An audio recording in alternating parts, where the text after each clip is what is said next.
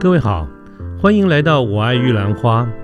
这个节目呢，主要是针对年轻人所可能遭遇的各种议题来做广泛的讨论与分享。欢迎您跟我们一起。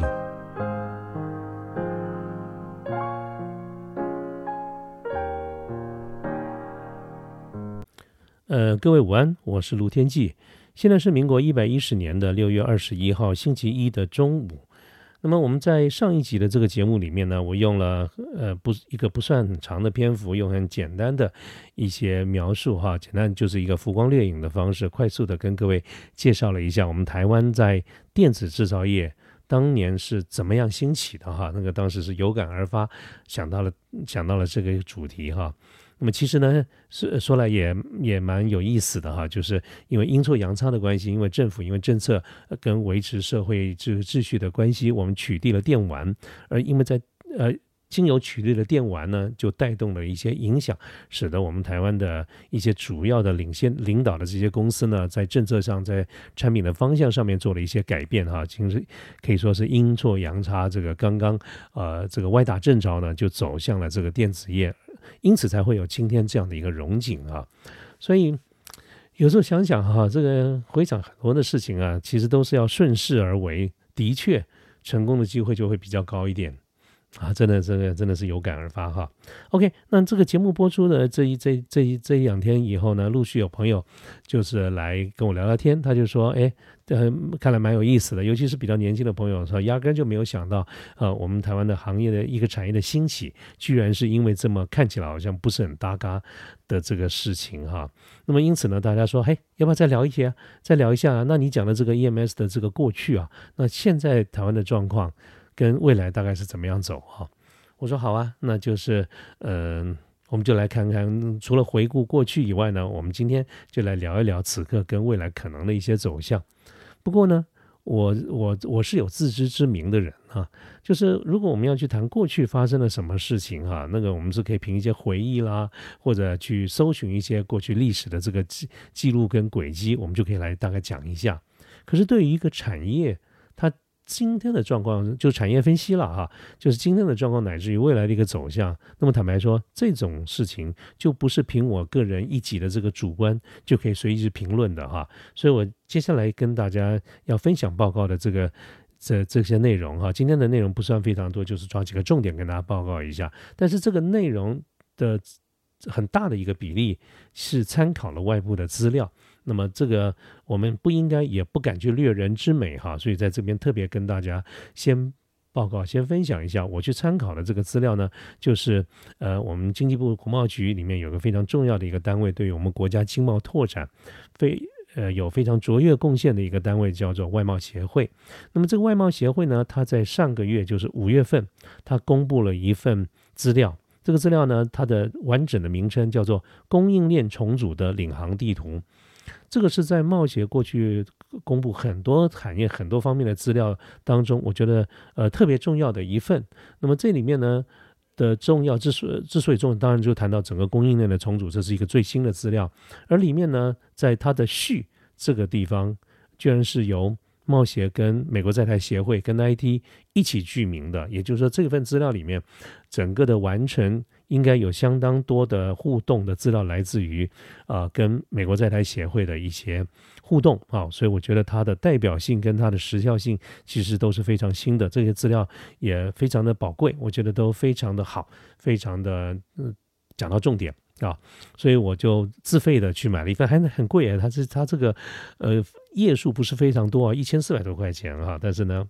该准备，该把它留下来当资料呢，我们就我就去准备。那么在这份资料里面有一个章节不算很长，有一个有一个章节，它谈的就是 EMS，就是我们啊上次所谈到的这个电子制造业这个部分。那么今天呢，我就从这个地方来做一些整理啊，跟大家做一个报告。所以我刚才特别提到了这边，我是大量的引用这些资料。啊，所以，所以所谓的这个报告，基本上我们就说是帮公子读书嘛，替公子读书哈。我帮各位整理一下这个资料，然后跟大家做简单的汇报，让把重点报告给大家。OK，好。好，我们刚才谈到的这个行业哈，其实如果用比较口语的话，有人讲说，哎，我们谈论科技业啦，呃，这个 IT 产业啦，啊，有些这些名词是很混用的。其实科技业或者是 IT 产业是一个非常非常大的一个集合名词，它里面真是包罗万象。啊，但是呢，我们今天要跟大家谈到的，其实是延续的上一次。呃，上一集的节目里面，我们所谈到所谓的台湾起家的这个部分。那么在这个部分呢，在今天我有一个比较相对专业、专业或者一个专有的名词来描述它，就叫做 EMS。那么 EMS 呢，它是三个英文字母的缩写，它叫 Electronic Manufacturing Service。在中文呢，我们就称它为电子专业制造服务。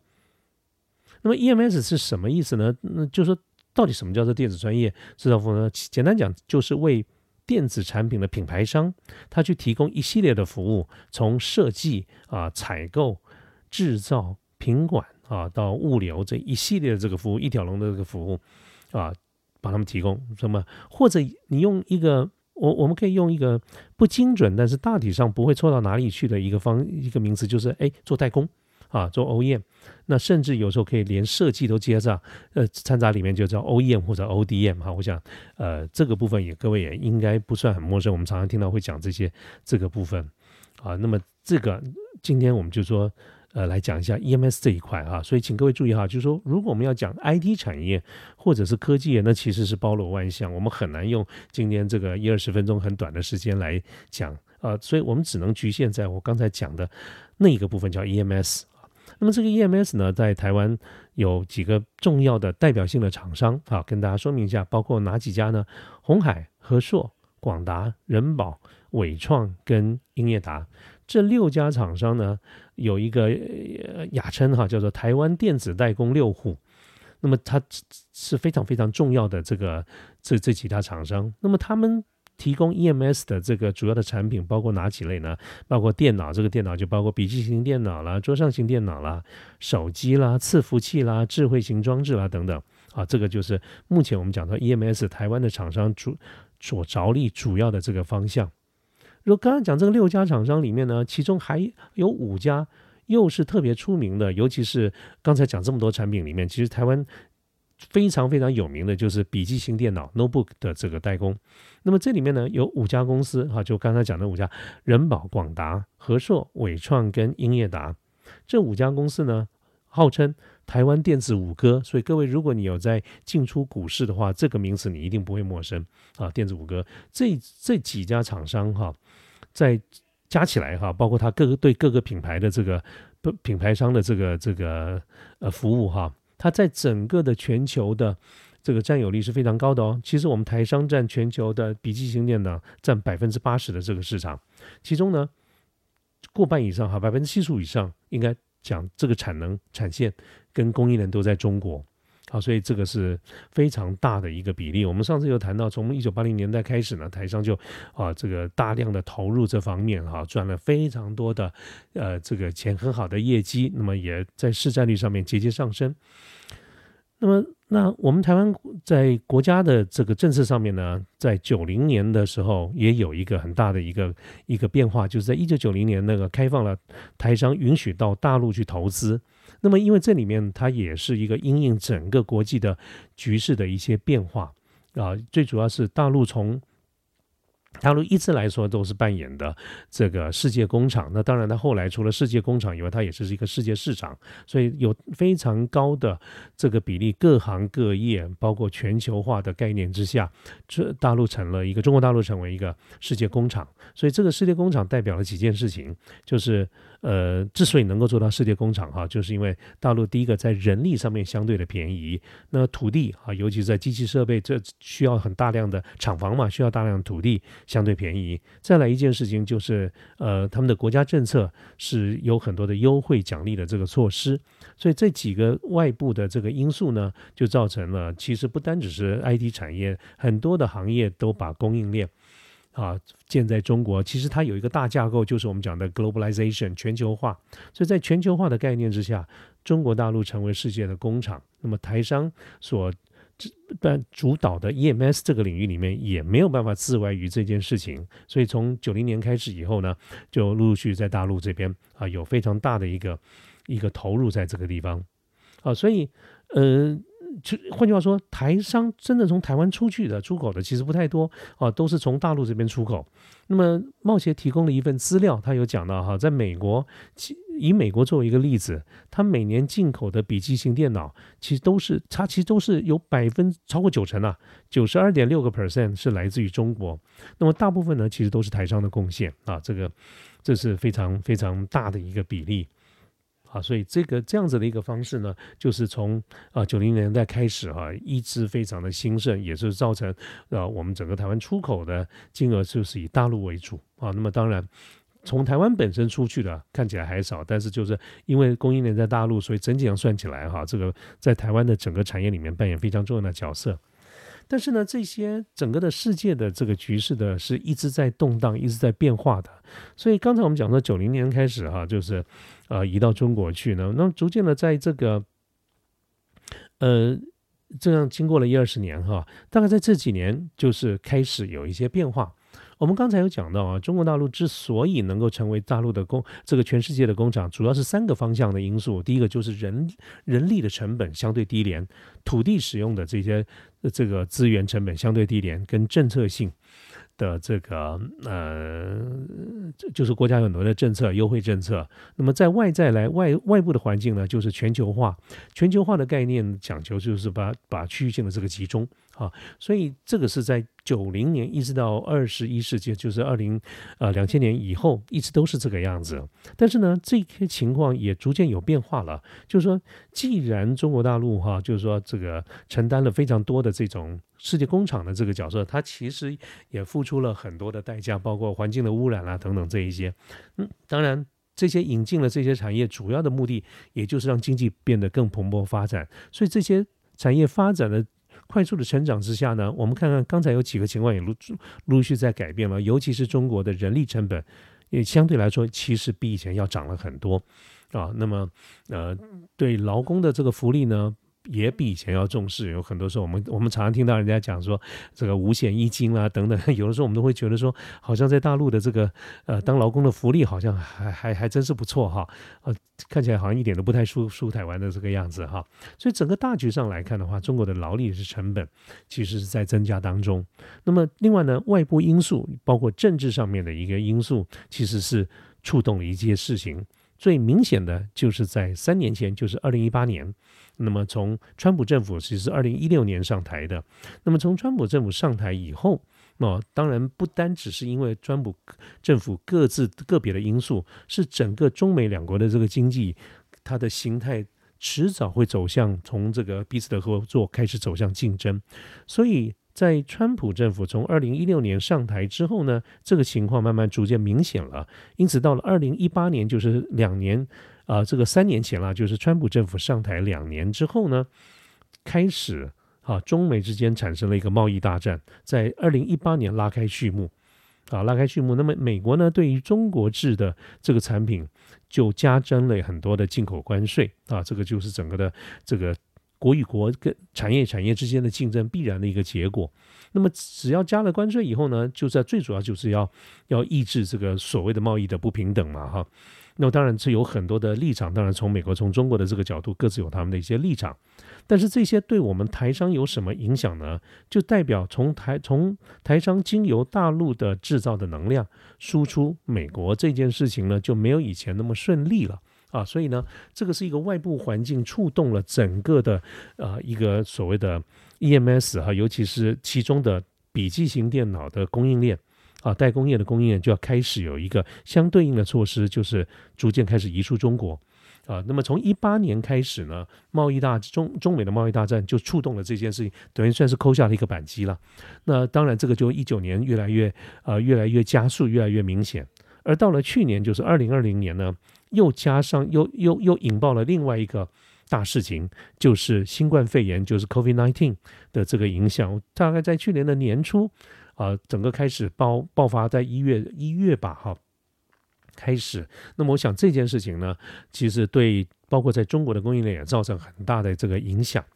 啊，所以你看，我们刚刚讲到说，整个的这种公共卫生的关系，啊，这个中美的这个贸易的摩擦的这些问题，啊，中国本身的人劳工就是因为所得也提高了，所以相对来说成本也提高了，等等这些各种的一个因素哈，台商的供应链开始加速的移离开中国，那么离开了中国以后，他去哪里呢？两条路，要不呢就是回台湾。要不然呢，就是到第三国。那么根据资料统计啊，冒险的这个资料统计哈，移移到第三国的比例是高过移回台湾的啊。所以当然比例不都相差不大了哈，但是就是原则上就是台商移出去的在呃到第三国会比较多一点。那么其中呢，主要的一个移出国就是我们讲的新南向啊，就是东南亚，其实就主要的东南亚各国了。那么看了一下资料哈。冒冒险整理了一个非常好的资资料，有机会大家去看一下哈。就是我们还是一样哈，今天就拿笔记型电脑做一个例子哈。如果你要谈很多的行业的话，那个就资料就太多了哈。我们就拿笔记型啊电脑 notebook 作为一个例子。那么台商从开供应链移出中国以后，首选啊叫回台湾的先不讲，就是新南向里面这些国家首选的是越南。那么根据最新的，就是说我们刚刚讲到五月的这个资料来统计哈，台商里面有上市上柜的这些大公司，它移到越南呢，已经有三十七家，这是非常多的。那当然，我们刚刚前面谈的电子代工的这个六虎的那家，那六家公司全部在越南都有设厂。那么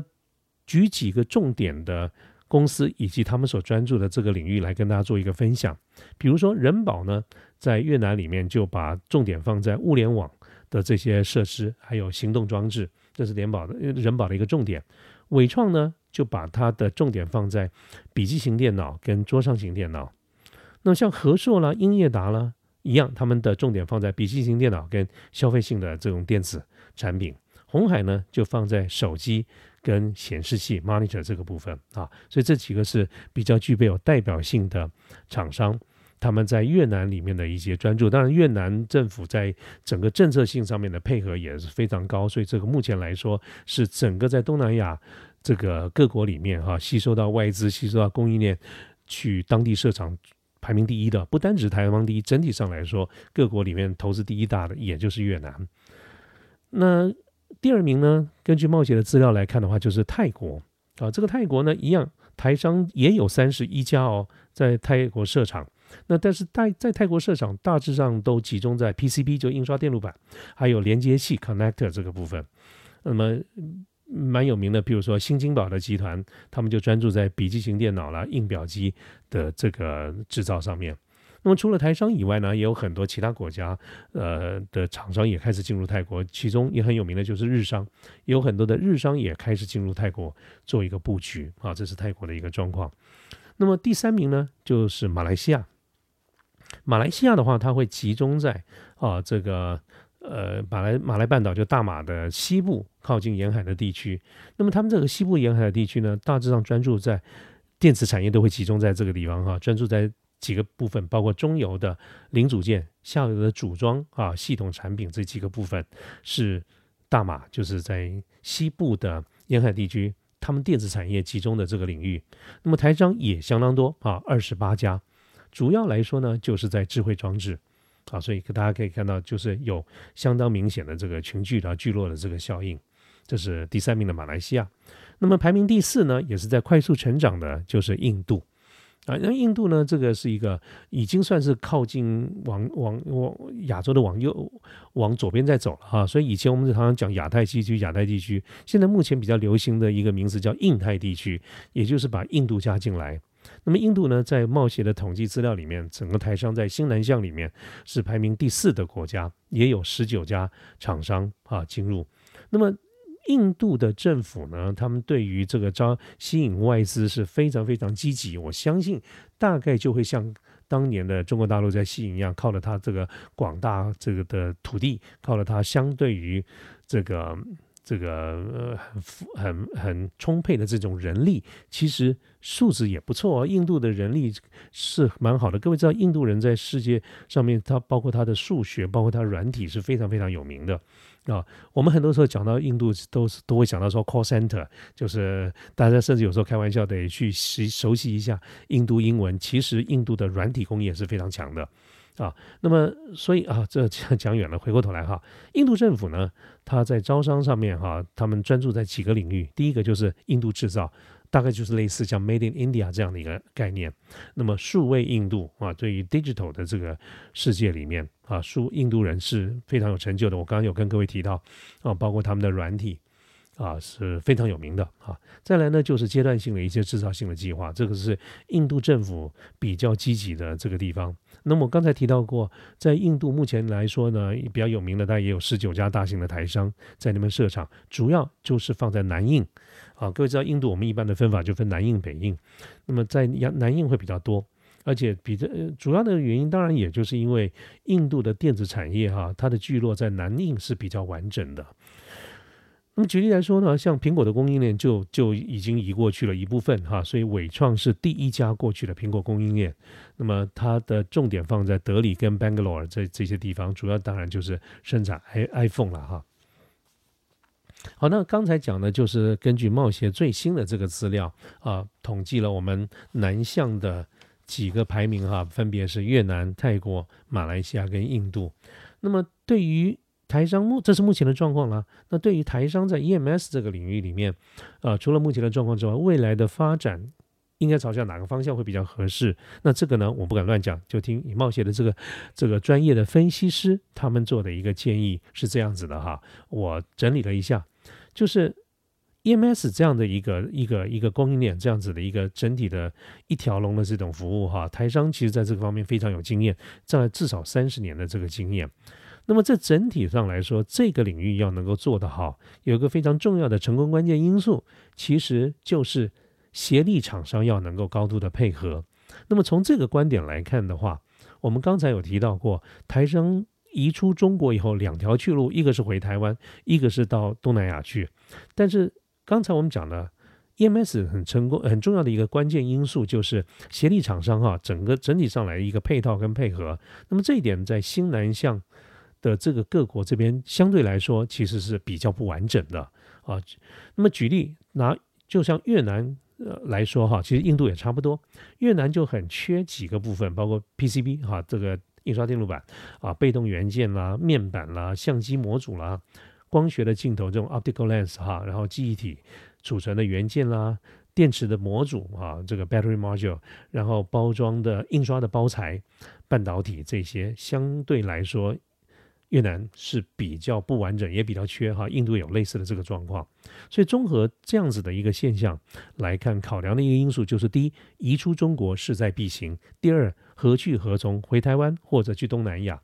冒险的建议是这样子的：对于 EMS 的这这个领域的台商，就是低阶产品啊，那么相对来说放在新南向的国家其实蛮合适的。毕毕竟跟量产跟呃 cost down 有高度相关的这个。就往南走啊！对于中高阶的产品，比如说伺服器啦、穿戴装置啦等等这一类的产品呢，其实本质上本来研发通常就就是在台湾总部。那么再加上目前有这些战略、治安的角度，更重要是获利的这个角度来看的话，这些行业、这些产业里面的中高阶的产品呢，